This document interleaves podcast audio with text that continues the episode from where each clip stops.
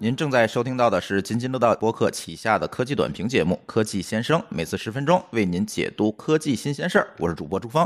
哎，这两天啊，被一个 app 刷屏了啊！这个 app 叫绿洲，然后我在朋友圈里纷纷看到大家秀出来的邀请码。据说这个绿洲这个 app 呀，必须要邀请才能注册。然后我也跟风注册了一个绿洲。那么呢，仔细来看啊，我们也发现绿洲是这个微博旗下的团队来做的。然后它的界面里面非常明显的提示叫。绿洲加微博，当然这个绿洲的 app 我们登录进去之后会发现，你可以不用微博的呃 app 来登录，你可以自己创建一个账号。进去之后呢，我们会发现这个界面特别特别像我们很多朋友科学上网才能用到的一个软件，叫 Instagram。我应该算是 Instagram 的老用户哈，从 iPhone 四的时代就开始用这个 app。那这个 app 呢，其实是一个照片分享的工具，后来当然了，它又加上了视频啊。直播等等这些能力，但是仍然不影响它是一个能够看到高品质的照片的一个应用。那么呢，为什么会从 iPhone 四时代开始有这个 Instagram？因为 iPhone 四整个的屏幕正好是显示它这个图片的一张图以及下边的一些附属信息。当时 Instagram 非常坚定的说，我们不做其他平台上的应用。因为我们觉得 iPhone 的这个体验还有这个观感这个效果正好符合我们的观感上的一个要求，所以呢，他坚持了很久，一直只做 iOS 版本上的应用。当然到最后呢，他也放不下这个竞争的压力哈，也做了这个安卓版，后来也取消了这个图片必须是方形的这样一个限制。慢慢的，Instagram 就做起来了。那么呢，在这个过程中，我会发现，就像我刚才说的，Instagram 更多的是在上面我们可以看到高品质的图片，因为它在整个社区运营的。这个过程中啊，形成了一个社区的非常鲜明的特点，也就是说，必须能够提供高品质的照片。当然，它里面并没有任何审核哈，但是所有的用户因为社区的范围会主动的会主动的上传更高品质的照片或者更有意思的内容。那这个时候我们就发现一个现象，我们周围的朋友哈，发朋友圈的时候呢，可能随便弄张照片发一发就完了。但是呢，他发 Instagram 的时候一定会精挑细选，甚至修一修图，然后才会把这个照片放上去。认为他如果放一个非常 low 的图，在这个社群里面就会觉得他格格不入，所以他形成了这样的一个社区氛围。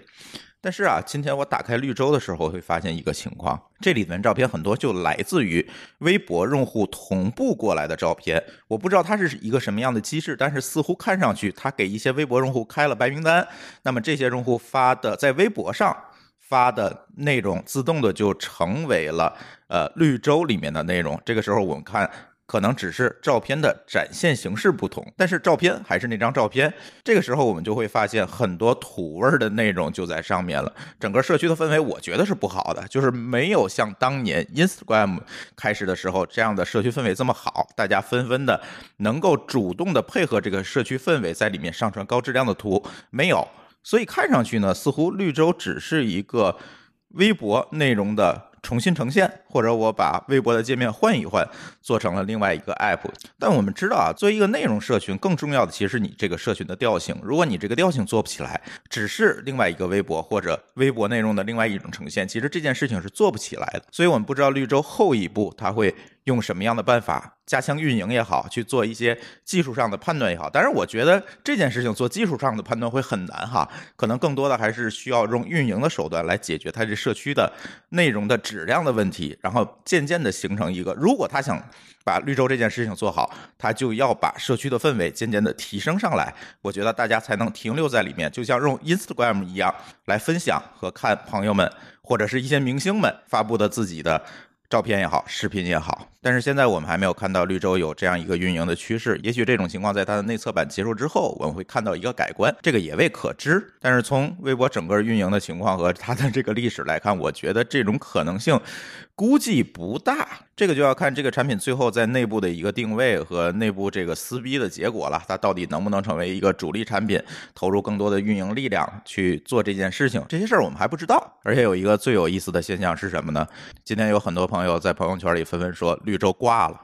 也就是他在昨天晚上可能是爆发的吧。昨天晚上大家纷纷的在分享邀请码，然后今天就有人说绿洲挂了，所以有人就吐槽了，说怎么判断这个产品是不是微博做出来的？那么如果这个产品推出之后服务器经常找不到，那估计八成这个产品就是微博做的，所以这个我朋友圈里有微博的技术负责人啊，所以他觉得我跟他聊了，他觉得这个压力也很大。那但是呢，这个一时的火爆能不能变成一个长久的产品的驱动力，我们还不知道。就像前两天我们看到的那个变脸的那个应用一样，但是在这里我不想提它的名字啊，因为我觉得这个 app 的节操确实是有待商榷，是吧？但是。所有的 app 都是火这一阵儿，然后后面能不能持续的运营和继续的火下去？我觉得这个现在似乎成了一些新产品的死结，它可能会用一些点或者是一些传播的方式做成一个爆款，但是很多的 app 呢，就是成为了一夜爆款。这里有很多历史啊，不仅仅我们刚才提到的变脸的这个软件哈，还有什么像老罗做的那个，对吧？其实也是这样。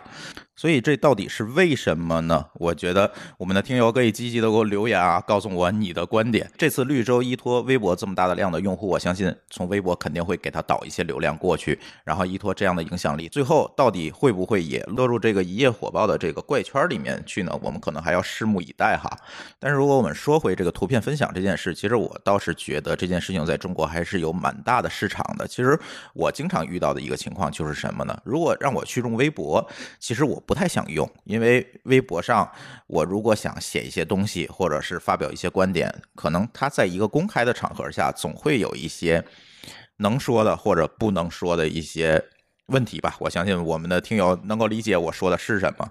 但是如果仅仅去发图片呢，我倒是觉得对我来讲没有太大的压力，而且也可以分享一些所见所得吧。不管是我们录播课的经历，还是我出去去一些新的地方，或者去出去旅行的一些经历，我还是愿意去记录和分享的。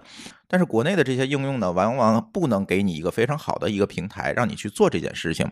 比如说，现在大家分享最多的可能就是朋友圈，但是朋友圈呢，其实可见范围是比较少的，我没有办法做到内容发现这件事情，因为我看，因为我看到的就就是我好友的内容吧。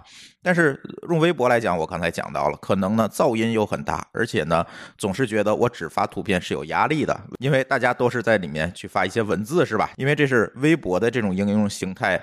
从历史上给大家的一个思维惯性哎，你必须发表观点，以文字为主。